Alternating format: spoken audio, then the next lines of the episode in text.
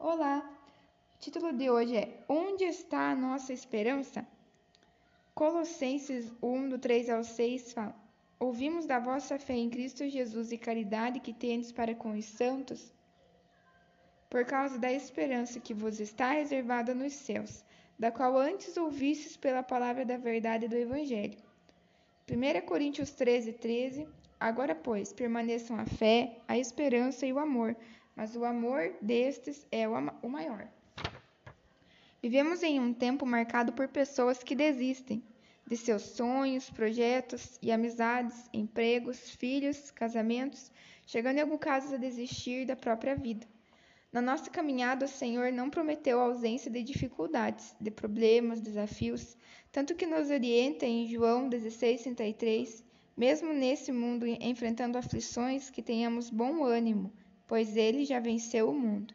E nesse mesmo versículo nos chama a ter paz nele. Mas como isso é possível? Como cabe, não cabe na nossa lógica humana ter paz em meio ao caos? Se alegrar mesmo quando as circunstâncias dizem para chorarmos e que não tem mais solução.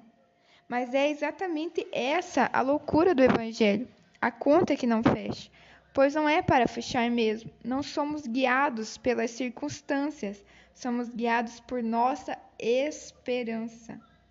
Colossenses 1:27 fala: aos quais Deus quis fazer conhecer quais são as riquezas da glória desse mistério entre os gentios, que é Cristo em vós, a esperança da glória. Somente olhando para Jesus suportaremos a caminhada, e não só isso, desfrutaremos de riquezas e tesouros reservados somente para quem tem sua esperança nele. Como observamos em Colossenses 1:5, ao ouvir e consequentemente crer no evangelho, temos reservado para nós nos céus nossa esperança. Não vivemos sem foco, sem rumo, sem direção, mas estamos caminhando exatamente para o nosso lugar nele. Tendo Ele como nossa esperança, conseguimos ter fé e amar. Colossenses 1,4 As pessoas, mesmo quando não merecem, conseguimos crer mesmo quando tudo diz ao contrário do que vemos. Somente quando permaneço nessa esperança, acesso meu propósito e suporto o processo para chegar até ele. Quando temos essa firme esperança, é construída uma fé que não é movida por sentimentos que sempre tentam nos paralisar, amedrontar e nos intimidar, mas sim movidas pelo combustível da esperança. E gostaria agora de orar para você que tem se sentido assim, sem esperança. Às vezes querendo desistir, olhando só as notícias e ao seu redor e até mesmo dentro de você, né? Um deserto, situações tão difíceis que você nunca passou, nunca imaginou passar. Nesse momento quero declarar a paz que excede entendimento e essa esperança brotando sobrenaturalmente do teu coração, sendo movida pelo céu. A nossa esperança é ele, é Jesus Cristo. Ainda que tudo, tudo pareça estar desmoronando, Deus é, ainda é Deus. Ele pode mudar completamente essa circunstância e nos mudar através dela. E agora, em nome de Jesus, Pai, eu, Senhor, por essa pessoa que está ouvindo, Senhor, esse áudio agora. Pai, eu quero declarar, Senhor, a tua paz invadindo o coração dela. Senhor, em nome de Jesus, todo medo sendo removido agora, todo espírito de medo batendo em retirada, toda incredulidade, Senhor, toda indecisão, Pai, toda confusão mental, Pai, todo conflito emocional, conflito no lar, Deus. Oh, Pai, em nome de Jesus, ajuda, Senhor, conforta, Senhor, consola, Pai, Provê, Senhor, o que elas precisam, o que eles precisam. Pai, em nome de Jesus, trazendo tua força, teu renovo, teu refrigério. Pai, nesse momento eu quero agradecer. Agradecer. Obrigada, Senhor, porque eu sei que tem nos ouvido e mesmo em meio a circunstâncias difíceis, sabemos que o Senhor ainda é Deus e o Senhor tem um propósito em tudo isso e está nos moldando, nos fortalecendo, nos forjando para sair desse tempo melhores do que entramos, Pai, melhores, amadurecidas, fortalecidas com raízes fortes no Senhor. Em nome de Jesus, declare agora essa esperança renascendo em nossos corações, nos dando força para seguir adiante, para viver esse dia, para viver, Senhor, todos os dias que o Senhor tem determinado para nós nessa terra como uma leoa, levantando, Senhor Deus, com força e coragem para viver tudo que o Senhor tem para nós. Em nome de Jesus Cristo. Olá, eu me chamo Fabiola Stadler e eu gostaria de compartilhar uma palavra com você hoje. E o título dessa mensagem é Conhecendo o Nosso Deus. Lá em Oséias 6 fala algo que queimou meu coração. Fala assim: Ah, como precisamos conhecer o Senhor, busquemos conhecê-lo. Ele nos responderá tão certo como chega o amanhecer ou vem as chuvas de primavera. Ah, queridos e queridas, como precisamos conhecer o Senhor. É o que destaca esse versículo e que eu sinto o Senhor ministrando o nosso coração, como precisamos conhecer o Deus que dizemos acreditar, o Deus que dizemos confiar, o Deus que professamos, o Deus que assumimos como Pai, como precisamos conhecer o Senhor. E aqui fala, mostra também o anseio do coração do Pai. Tão certo Ele nos responderá é tão certo quanto o amanhecer, que a gente sabe, toda noite que nós vamos deitar, nós sabemos que o sol, amanhã, o dia, ainda que tenha nuvens, o dia virá.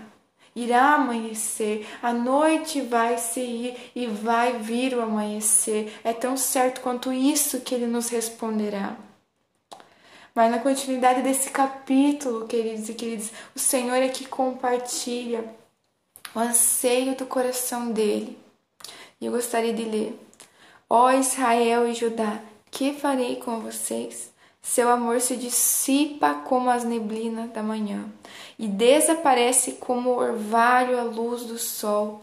Quero que demonstrem amor e não que ofereçam sacrifícios. Quero que me conheçam mais do que desejo holocaustos. Como Adão, porém, vocês quebraram a minha aliança e traíram a minha confiança. Versículos 6 e 7. Queridos e queridas, como essa palavra mexeu comigo. Eu quero dizer para você que aqui nós podemos ver o anseio do nosso Deus, que conheçamos o seu amor que é tão grande, tão imenso que ele não prefere sacrifícios. Ele só quer esse amor em troca, ele quer ver da nossa parte o amor para com ele. Ele fala: Eu quero que demonstrem amor e não que ofereçam sacrifícios. Como é fácil na vida cristã entrarmos em rituais, entrarmos em um dogma, em coisas que são religiosas apenas. Coisas que são apenas ali externas, mas que não vêm do nosso coração. Conseguimos tornar a oração religiosidade, conseguimos tornar a leitura da Bíblia uma religiosidade se não tivermos o amor naquilo. Se torna apenas um sacrifício vazio e sem propósito e sem vida se aquilo não tem amor se aquilo não emana do amor por Deus, que queima o nosso coração em conhecê-lo a cada dia mais. Então eu oro para conhecê-lo, eu leio a Bíblia para conhecer esse Deus e para através dele me conhecer, porque quando eu olho para ele eu posso me ver através dele, a pessoa que ele formou é a que eu quero ser, então é isso que o Senhor está nos ministrando nesse dia, falando que Ele quer o nosso amor por Ele. E Ele quer que nós possamos conhecer a real essência dele. Ele fala: Quero que me conheçam mais do que desejo holocaustos. E é isso que eu queria compartilhar com você hoje. Eu vejo aqui um Deus que quer amor, não sacrifícios, que quer que o conheçam e que sejamos de sua confiança. Ali, porém, fala assim: como Adão, porém vocês quebraram a minha aliança e traíram a minha confiança. Deus quer que nós tenhamos fidelidade, aliança com Ele e, com, e sejamos da confiança dEle. Que privilégio poder fazer parte ser confiável ao nosso Deus, o nosso amor a Ele. Nós nunca seremos perfeitos, porque só Cristo é, mas nós podemos ser da confiança do nosso Deus. Um amor que, ainda que fale, nós somos fiéis e não deixaremos de confessar o nosso amor a Ele.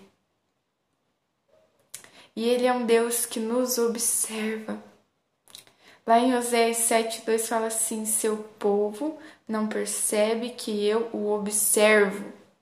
Está cercado por seus atos pecaminosos e eu vejo todos eles.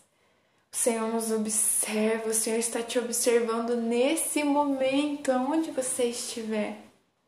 Em que ano estiver, em que período da tua vida, em que situação estiver, o Senhor está te observando agora.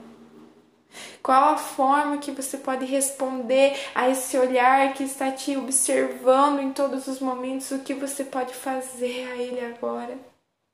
Qual amor, que forma você pode demonstrar esse amor para ele nesse momento? Queria te convidar para isso agora. Se você quiser se ajoelhar, se você quiser entregar teu coração, fechar os olhos, da maneira que você quiser, agora nesse momento, se entregue a esse amor.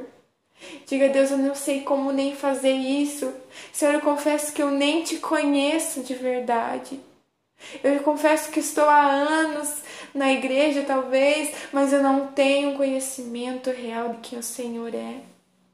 E nós nos arrependemos por isso e queremos conhecer a real essência do nosso Deus. Queremos conhecer o que pulsa, o que faz pulsar o teu coração. Queremos conhecer que realmente o Senhor é e só assim nós vamos nos conhecer realmente.